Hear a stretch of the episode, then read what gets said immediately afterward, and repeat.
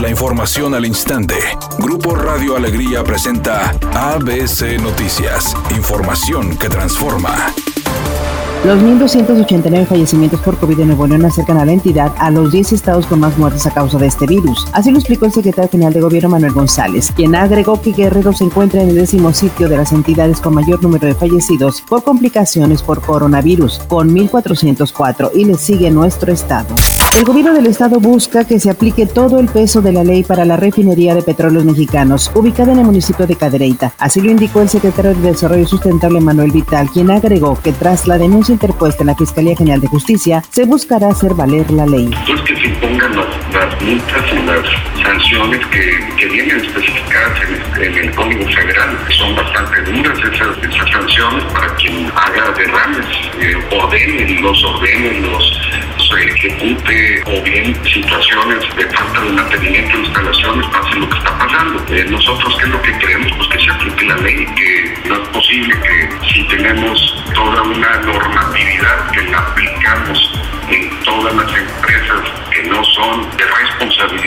operación del Estado y somos muy exigentes, pues que el propio Estado, en este caso la Federación, no haga lo mismo, no haga lo propio con sus, con sus empresas que operan. Esta mañana fue liberada la estructura de la Virgen de Guadalupe que permaneció sepultada 10 años en el lecho del río Santa Catarina, después de que la fuerza del huracán Alex en el 2010 la derribara y descubierta tras el paso del huracán Hanna el pasado 26 de julio. Así lo informaron las autoridades a través de un comunicado.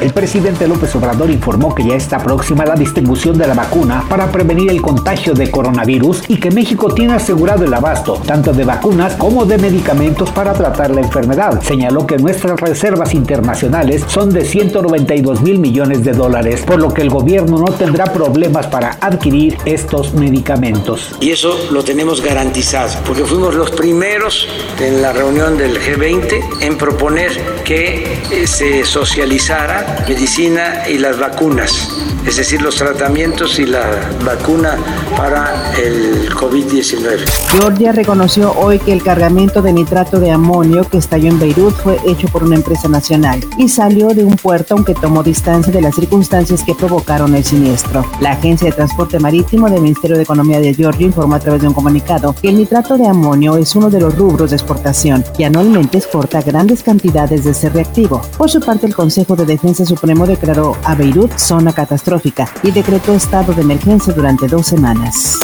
Editorial ABC con Eduardo Garza. En menos de cuatro meses ya son 1.300 muertos de COVID-19 en Nuevo León, casi 35.000 enfermos y los hospitales al 80% de su capacidad. Y aún así mucha gente anda sin cubrebocas en la calle, sin guardar la sana distancia. ¿De qué sirve que se suspendan las clases, que se haga home office si los parques de las colonias están llenos de y jóvenes jugando futbolito, noviando o platicando en las esquinas? Las autoridades se agarran cerrando negocios. Mejor eviten el uso de parques y canchas deportivas y desalojen a los grupos de jóvenes de las esquinas.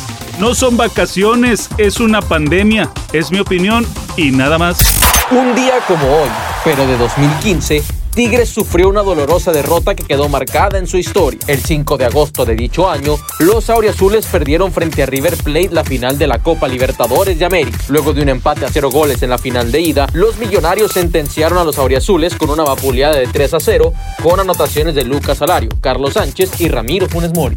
Por todos los desafíos que enfrenta hoy México, Diego Luna ve al país frente a la mayor crisis que a él le ha tocado vivir, pero no por ello pierde la esperanza en un cambio desde el entendimiento. Y para contribuir a ello, el actor encabeza a partir de este viernes en Amazon Prime Video la serie Pan y Circo donde reunió literalmente en la mesa puntos de vista de músicos, actores, chefs, activistas y políticos para fomentar conversaciones profundas, reflexiones y cambios. Hay un accidente en la avenida Pino Suárez y Roberto Martínez en el centro de Monterrey para que extreme precauciones. Otro percance lo reportan en la avenida Constitución a la altura del Hospital del Liste, también para que vaya considerando vías alternas. Recuerde respetar los señalamientos de velocidad y no utilizar su celular mientras conduce.